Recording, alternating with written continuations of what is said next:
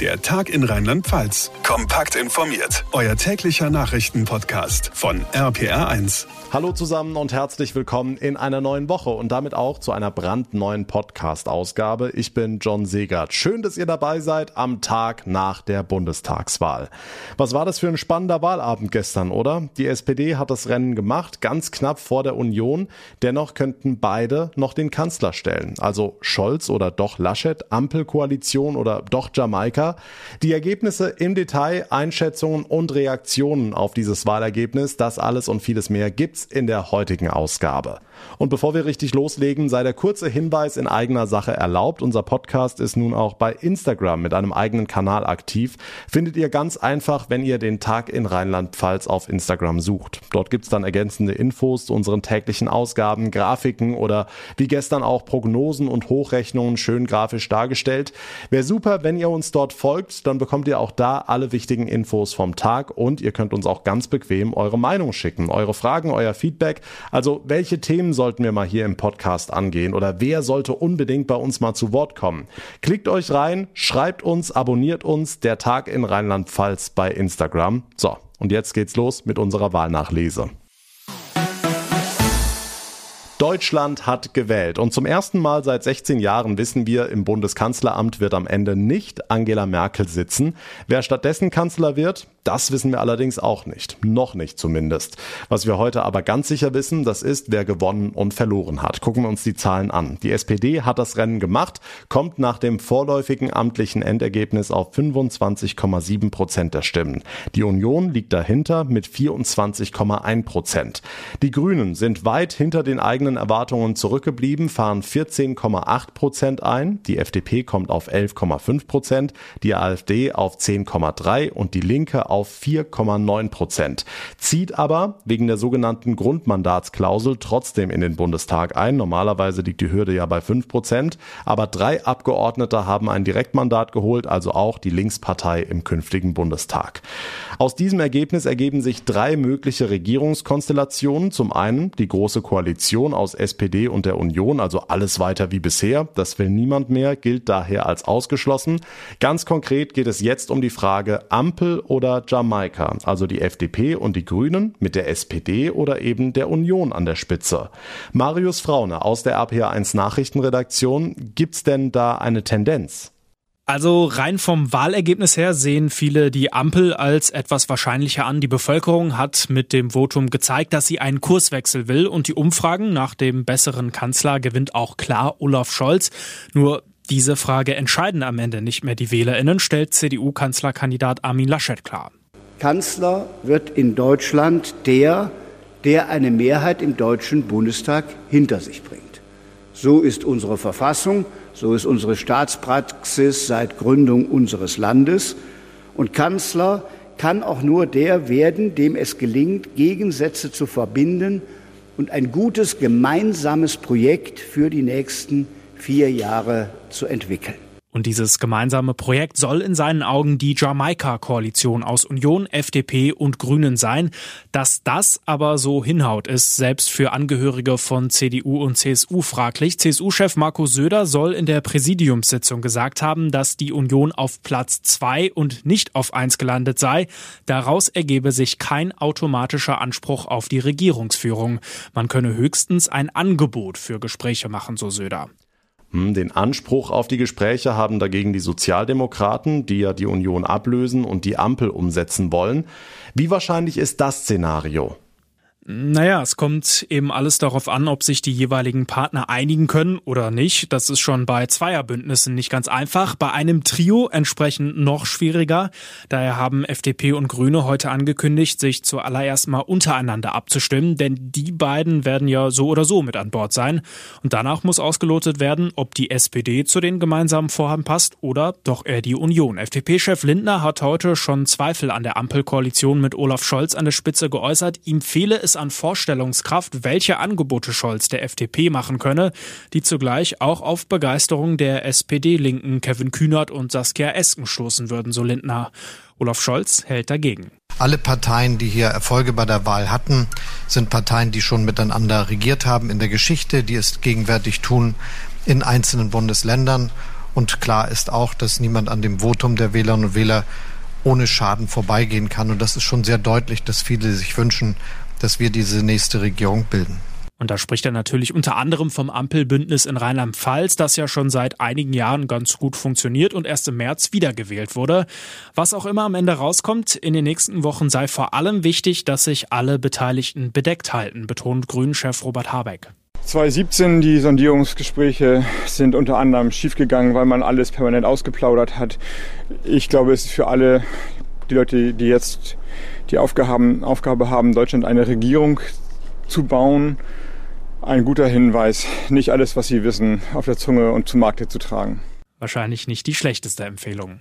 Der Überblick von Marius Fraune, dank dir. Und damit kommen wir zu den Reaktionen aus Rheinland-Pfalz mit RPA1-Reporter Olaf Holzbach.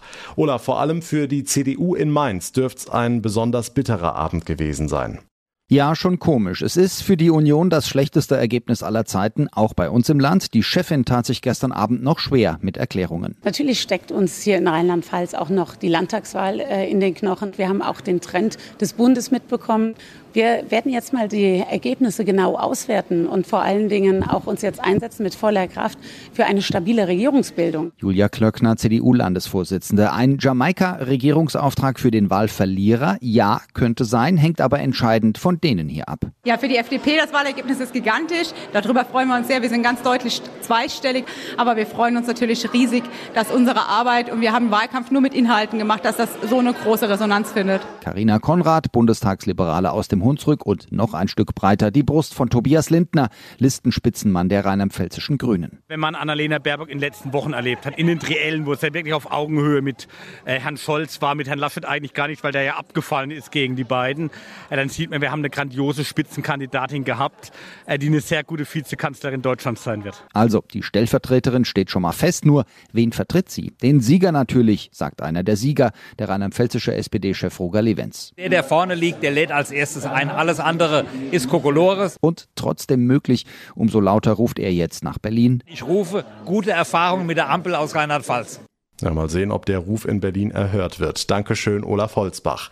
So oder so, es werden sehr spannende Wochen, die da auf uns zukommen. Jetzt wollen wir heute Abend aber nicht nur über Gewinner und Verlierer reden, sondern auch über Wahlpannen. Mein lieber Mann, da sind Sachen passiert diesmal, die kann man sich nicht besser ausdenken. Die Top-Wahlpannen bei der Bundestagswahl 2021, jetzt mit RPA1-Reporterin Sarah Brückner. Und Sarah, wir fangen an bei Platz 4. Geht nach Rheinland-Pfalz, nach Ludwigshafen, Oggersheim genauer gesagt. Dort wurden aus Versehen alte Stimmzettel für die Landtagswahl ausgegeben. Als wäre das nicht schon schlimm genug. Noch schlimmer, erst der 40. Wähler hat's gemerkt. 39 haben brav den Landtagswahlzettel angekreuzt. Hm, das sollte uns zu denken geben. Platz 3. Jed nach Berlin. Lange Schlangen vor den Wahllokalen, unter anderem, weil Stimmzettel vertauscht wurden oder einfach zu wenige da waren. Die Folge, einige BerlinerInnen konnten sogar bis 20 Uhr abstimmen, obwohl um 18 Uhr bekanntlich schon die Prognose veröffentlicht wird. Ob das alles legal war, ist noch unklar. In jedem Fall ist es ganz schön peinlich. Platz 2 geht an Herrn und Frau Laschet, die selbstverständlich mit Kamerabegleitung wählen waren und völlig überraschend das Kreuzchen bei der CDU gemacht haben. Armin Laschet hat den Zettel vermutlich absichtlich so gefaltet, dass es auch alle sehen können und das verstößt streng genommen gegen die Regel der geheimen Wahl. Der Bundeswahlleiter ist verärgert, sieht aber keinen Fall von Manipulation, es sei denn, Laschet hätte SPD gewählt, hatte aber nicht. Und damit kommen wir Trommelwirbel zu Platz 1. Auch in Bayern gehen die Uhren ein bisschen anders. Die Prognose kam dort nicht erst um 18 Uhr, wie langweilig, sondern schon nachmittags vom Chef der Freien Wähler. Hubert Aiwanger twitterte locker flockig die streng geheimen Vorabzahlen, die eigentlich nur den PolitikerInnen zur Verfügung gestellt werden, mit dem Hinweis, die letzten Stimmen doch bitte den Freien Wählern zu geben. Auch dieser Vorfall wird ein Nachspiel haben. Während hier in Deutschland viele Medien heute vom großen Wahlbeben oder dem politischen Beben in Berlin schreiben, hat auf der griechischen Urlaubsinsel Kreta heute Morgen tatsächlich die Erde gebebt. Stärke 6,0 wurde gemessen, ein Mensch kam dabei ums Leben, Dutzende weitere wurden verletzt. Vor Ort auf Kreta ist gerade mein Kollege Thomas Stüber. Thomas, wie hast du das denn heute Morgen erlebt? Ja, es war schon ein sehr, sehr komisches Gefühl. Wir sind hier in Chersonnesos im Nordosten der Insel, direkt an der Küste. Das Epizentrum, das lag relativ im Zentrum von Kreta, etwa 20 Kilometer von hier entfernt. Wir waren gerade vom Frühstück zurückgekommen und saßen in unserem Apartment im Erdgeschoss. Es war circa Viertel nach neun Ortszeit, als es dann plötzlich laut wird und es anfängt zu wackeln. Die Lautstärke, das muss man sich am Anfang so vorstellen wie ein LKW, der direkt an der Wand, an der man sitzt, vorbeifährt und es dann auch immer lauter wird. Viele Leute sind nach draußen gelaufen. Hier und da waren noch Angstschreie zu hören. Niemand konnte so richtig realisieren, was hier gerade passiert. Draußen haben wir mehrere richtig dicke Palmen vor dem Fenster. Die haben sehr stark hin und her gewackelt. Ja, und nach zehn Sekunden, da war auch schon alles wieder vorbei. Jetzt ist euch zum Glück nichts passiert, aber eine Stadt in der Nähe des Epizentrums kam nicht so gut weg, ne?